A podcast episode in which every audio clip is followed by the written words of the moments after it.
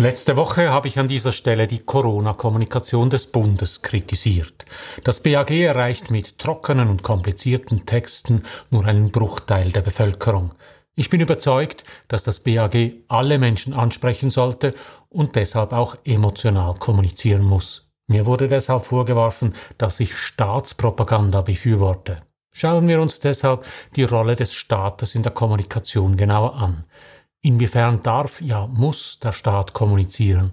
Gelten in einer Pandemie andere Regeln als sonst? Darf oder muss der Staat sogar zum Propagandahammer greifen? Und was bedeutet das für die Medien?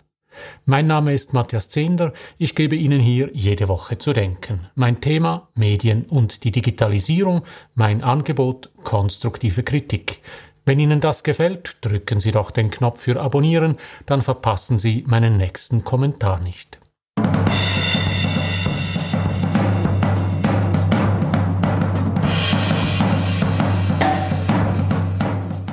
Der Verein Bürger für Bürger hat sich vehement gegen das Covid-Gesetz engagiert. Vereinspräsident Markus Erb schreibt auf der Webseite des Vereins, Zitat, mit ihrer Aufhetzung der Bürger hat die Regierung sich als Teil der feindlichen Kriegspartei entpuppt und damit unser Vertrauen verspielt. Die Regierung wolle das durch, Zitat, Zwietracht geschwächte Volk unterjochen. Das dient den Machtinteressen einer bösartigen Regierung in einem totalitären Staat. Wohlverstanden, Markus Erb meint die Schweiz. Die Sätze, dass eine bösartige Regierung in einem totalitären Staat ein geschwächtes Volk unterjochen wolle, schreibt er nicht etwa in einem geheimen Telegram-Kanal, sondern offen und frei zugänglich auf der Webseite des Vereins. Dass das ein Widerspruch in sich ist, merkt er vermutlich nicht einmal. Es ist nicht das erste Mal, dass der Verein Bürger für Bürger die Regierung mit, sagen wir, markigen Worten angreift. Nach der Umsetzung der Masseneinwanderungsinitiative im Parlament sprach der Verein von einem Putsch gegen das Volk und die Verfassung. Bekannt wurde der Verein aber schon 2004, als er die Volksinitiative Volkssouveränität statt Behördenpropaganda einreichte. Schon damals sah der Verein im Bundesrat also eine übergriffige Behörde.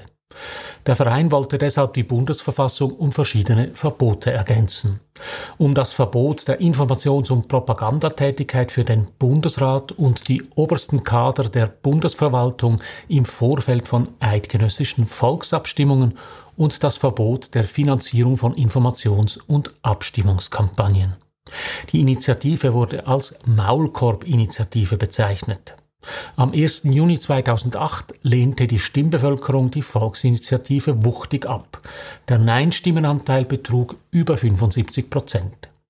Natürlich sehen sich die Initianten bestätigt, wenn sie heute die Informationstätigkeit des Bundesrats in der Corona-Pandemie anschauen.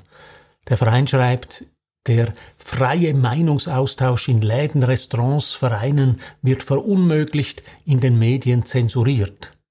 Ist also eingetreten, was der Verein befürchtet hat? Verbreitet der Bundesrat Staatspropaganda? Schauen wir uns das genauer an. Was ist Propaganda? Propaganda bezeichnet das systematische Verbreiten politischer oder weltanschaulicher Ideen und Meinungen mit dem Ziel, das allgemeine Bewusstsein zu beeinflussen. Kurz, Propaganda ist Werbung. Klar, dass Corona-Leugner und Maßnahmenkritiker alles, was Bundesrat und BAG zur Corona-Pandemie sagen, als Propaganda bezeichnen. Schließlich sehen sie in wissenschaftlichen Fakten nur eine mögliche Meinung. So schreibt der Verein Bürger für Bürger etwa, Statt auf die Impfung solle der Bundesrat, Zitat, auf eine gesunde Landwirtschaft zur Stärkung unserer Widerstandsfähigkeit durch ein starkes Immunsystem setzen. Das ist natürlich Mumpitz. Gerade die Impfung baut auf ein starkes Immunsystem. Die Impfung versorgt das Immunsystem lediglich mit jenen Informationen, die es braucht, um das neue, ihm unbekannte Virus abzuwehren und zu bekämpfen. Andererseits muss man aber auch sagen, es ist politisch legitim, Maßnahmen kritisch zu hinterfragen und auch abzulehnen. Welche Rolle darf der Bundesrat, dürfen die Bundesämter spielen? Wann wird Information zu Propaganda? Schauen wir uns den Propagandavorwurf etwas genauer an. Wenn wir uns mit der Informationstätigkeit des Bundes und dem damit verbundenen Propagandavorwurf beschäftigen, müssen wir drei verschiedene Phasen unterscheiden. Da ist zunächst der legislative Prozess im Parlament. Die Räte und ihre Organe sind dazu verpflichtet, Zitat, rechtzeitig und umfassend über ihre Tätigkeit zu informieren. So steht es im Bundesgesetz über die Bundesversammlung, dem Parlamentsgesetz.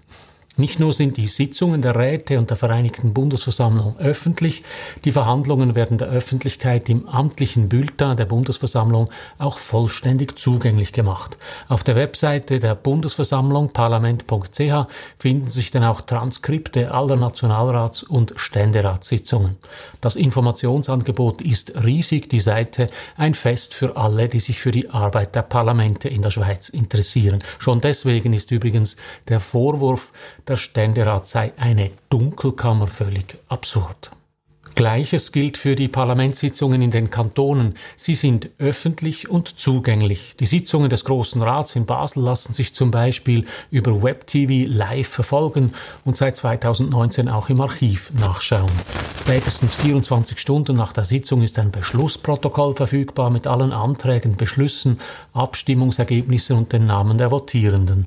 Das vollständige Protokoll erscheint einige Wochen später im Internet und enthält zusätzlich den Wortlaut der abgegebenen Voten. Wohlverstanden, das sind keine Angebote von Medien, sondern Dienstleistungen der Bundesversammlung oder der kantonalen Parlamente. Denn die Parlamente sind gesetzlich dazu verpflichtet, über ihre Arbeit zu informieren.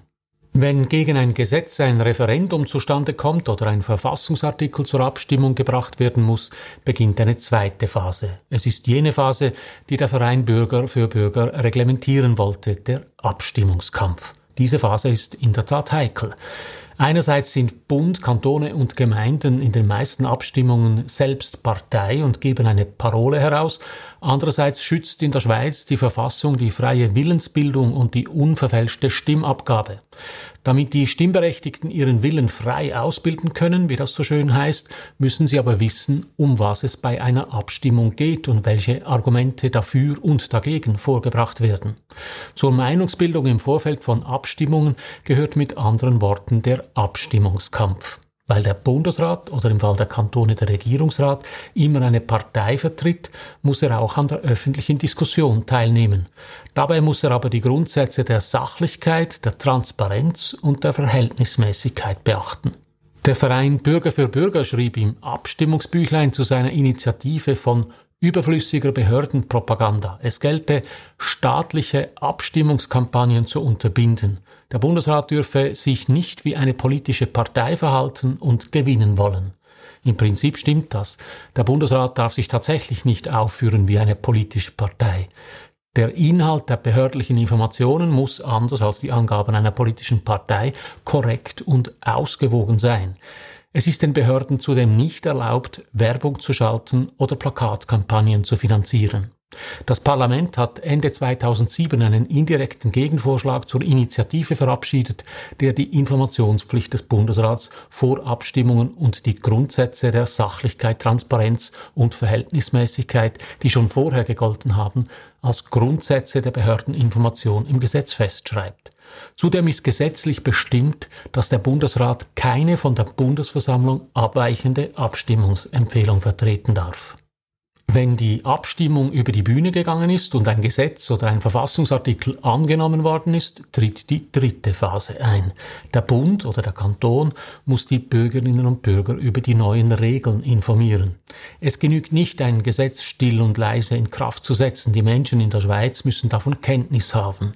Das gilt insbesondere dann, wenn dieses Gesetz das Verhalten der Allgemeinheit betrifft, etwa, dass man sich beim Autofahren angurten muss wie hoch der maximal zulässige Blutalkoholwert ist oder, um ein aktuelles Beispiel zu nehmen, welche Corona-Regeln in einem Restaurant, in einem Konzertsaal oder in einem Einkaufsladen gelten. Den Bürgerinnen und Bürgern eine neue Regel zu vermitteln, ist gar nicht so einfach. Der Einführung des neuen Gesetzes ist im Abstimmungskampf eine lautstarke Kontroverse vorausgegangen. Es sind viele verschiedene Szenarien diskutiert worden, der Bund oder der Kanton muss also zunächst wieder Klarheit schaffen. Dazu kommt, nur ein Teil der Bevölkerung nimmt an einer Abstimmung teil, es sind ja auch nicht alle Menschen in der Schweiz stimmberechtigt. Vor der Einführung einer neuen Regel wie der Gurtentragpflicht müssen aber alle Menschen darüber informiert werden, zum Beispiel mit Plakaten an der Straße, mit Hinweisen in Radio und Fernsehen, mit Kampagnen und natürlich über die Medien. Das heißt, nach einer Abstimmung gelten völlig andere Regeln als während des Abstimmungskampfs. Wir haben also drei Phasen. Die Phase der parlamentarischen Beratung, die Phase der Abstimmung und die Phase der Umsetzung. In der ersten Phase gilt aus Sicht der Parlamente eine Informationspflicht. In der zweiten Phase gelten die strengen Grundsätze der Sachlichkeit, Transparenz und Verhältnismäßigkeit. Und in der dritten Phase gilt es, die Bevölkerung breitflächig zu informieren. In den ersten zwei Phasen spielen die Medien eine große Rolle. Sie informieren über die Debatten im Parlament und lassen Politikerinnen und Politiker zu Wort kommen. Sie berichten über die Abstimmungskampagnen und kommentieren, was für und was gegen eine Vorlage spricht. In der dritten Phase spielen die Medien allenfalls noch anekdotisch eine Rolle. Sie listen zum Beispiel auf, welche neuen Regeln ab dem 1. Januar gelten. Die Aufgabe, die Bevölkerung über die neuen Regeln ins Bild zu setzen und dazu zu bringen, sich an die neuen Regeln zu halten, liegt beim Bund und den Kantonen. Sie müssen jetzt für die Einhaltung der Regeln werben. Staatspropaganda ist mit anderen Worten geradezu ihre Aufgabe. Und zwar wörtlich. Sie haben die Aufgabe, das allgemeine Bewusstsein zu beeinflussen, und zwar so, dass der Bevölkerung die neuen Regeln oder Gesetze bewusst sind. In der Corona-Krise, in der wir stecken, wird das aus drei Gründen zum Problem. Der erste Punkt betrifft den Ablauf der drei Phasen. Aus dem Ablauf ist nämlich ein Kreislauf geworden. Kaum ist eine Abstimmung vorbei und es geht an die Umsetzung, folgt schon die Beratung über neue Maßnahmen und Regeln. Ja, es überlagern sich gleichzeitig mehrere verschiedene Phasen. Die drei Phasen lassen sich kaum mehr voneinander unterscheiden. Es kommt scheinbar zu Chaos und Kakophonie. Der zweite Punkt, die mediale Erreichbarkeit der Menschen hat abgenommen. Es gibt keine großen, starken Medienkanäle mehr, die alle Menschen erreichen. Die Menschen sind verzettelt über tausend verschiedene Kanäle und Medien. Deshalb findet die Information und vor allem die Diskussion in den beiden ersten Phasen nicht mehr richtig statt. Das öffnet Desinformation und Gerüchten Tor und Tür. Der dritte Punkt, die Menschen in der Schweiz sind heute nicht nur schlechter erreichbar, sie sind auch viel diverser, multikultureller und vielsprachiger, als sie das, sagen wir, 1848 waren. Es ist für den Bund deshalb viel schwieriger geworden, die ganze Bevölkerung mitzunehmen und über neue Regeln und Bestimmungen zu informieren. Weil sie auch noch gegen Desinformation antreten, müssen Bund und Kantone lauter, klarer und prägnanter auftreten, um die Menschen zu erreichen. Doch damit geraten sie in Gefahr, die legitime politische Diskussion zu übertönen. Was nun? Am Kuddelmuddel der Gleichzeitigkeit kann man nichts ändern, so sind nun mal Krisen. Kurzfristig könnte der Bund die Kommunikation schärfen. Wie und warum, habe ich letzte Woche erläutert. Was dabei sicher helfen würde, ist eine Reduktion des Personals und der Rollen. Es sollten also weniger Menschen kommunizieren und jeweils möglichst nur in einer Rolle. Ganz schwierig wird die Kommunikation 2023, wenn Bundesrat Berse gleichzeitig auch noch Bundespräsident ist. Es wäre für die jeweils dritte Phase der Umsetzung deshalb hilfreich, wenn der Bund wieder einen Mister oder eine Mrs. Corona hätte, eine Art Propagandaminister für Corona-Fragen. Denn gute Propaganda braucht der Bund weiterhin. Er muss seine Bevölkerung mitnehmen. Langfristig wird es wichtig sein und bleiben, dass wir in der Schweiz über eine Vielfalt an journalistischen Medien verfügen, die alle zusammen mit Informationen möglichst die ganze Bevölkerung erreichen. Es bringt nichts, wenn die breite Masse erst in der Umsetzungsphase mit einem Thema in Kontakt kommt und sich dann erst dagegen wehrt. Wir brauchen deshalb einen starken Service Public, also ein Schweizer Radio und Fernsehen in allen Landessprachen und nicht nur im Radio und im Fernsehen, sondern auch im Internet. Und wir brauchen lokal und regional eine Vielfalt von journalistischen Angeboten, die in allen Stadien der demokratischen Auseinandersetzung darüber berichten. Ich persönlich glaube nicht, dass der freie Markt das finanzieren kann, weil der digitale Medienmarkt global ist und sich lokale und regionale Angebote nicht global skalieren lassen. Ich glaube deshalb, dass wir in der Schweiz die Medien fördern müssen, wie die Landwirtschaft, damit unser Land jene Medien erhält, die es braucht. So viel für heute. Drücken Sie doch noch schnell den Abonnieren und den Gefällt mir Knopf, dann hören wir uns in einer Woche wieder. Alles Gute. Thank you.